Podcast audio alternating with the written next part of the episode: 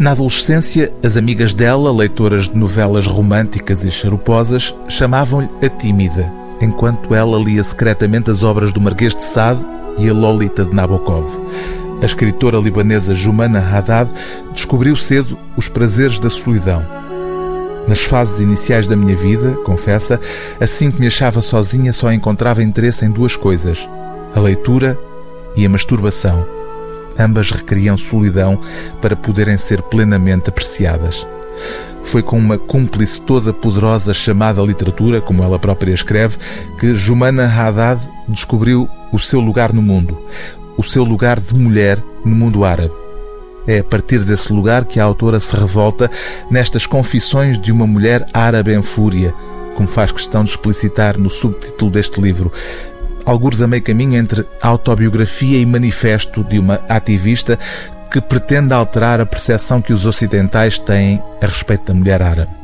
É verdade, reconhece, que nem todos os clichês, infelizmente, são completamente equivocados.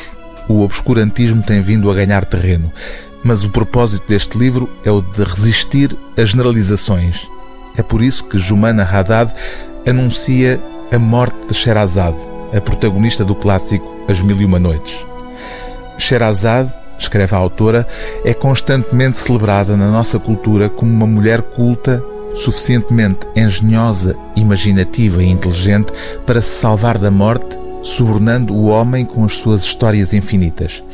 Mas eu nunca gostei deste esquema de subornar o homem.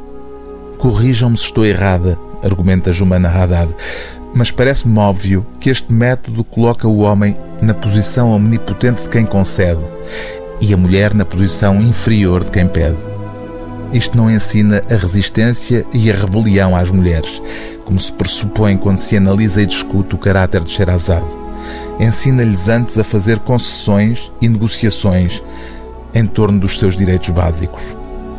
O livro do dia TSF é Eu Matei Sherazade, Confissões de uma Mulher Árabe em Fúria, de Jumana Haddad, tradução de Inês Pedrosa, edição Sibila.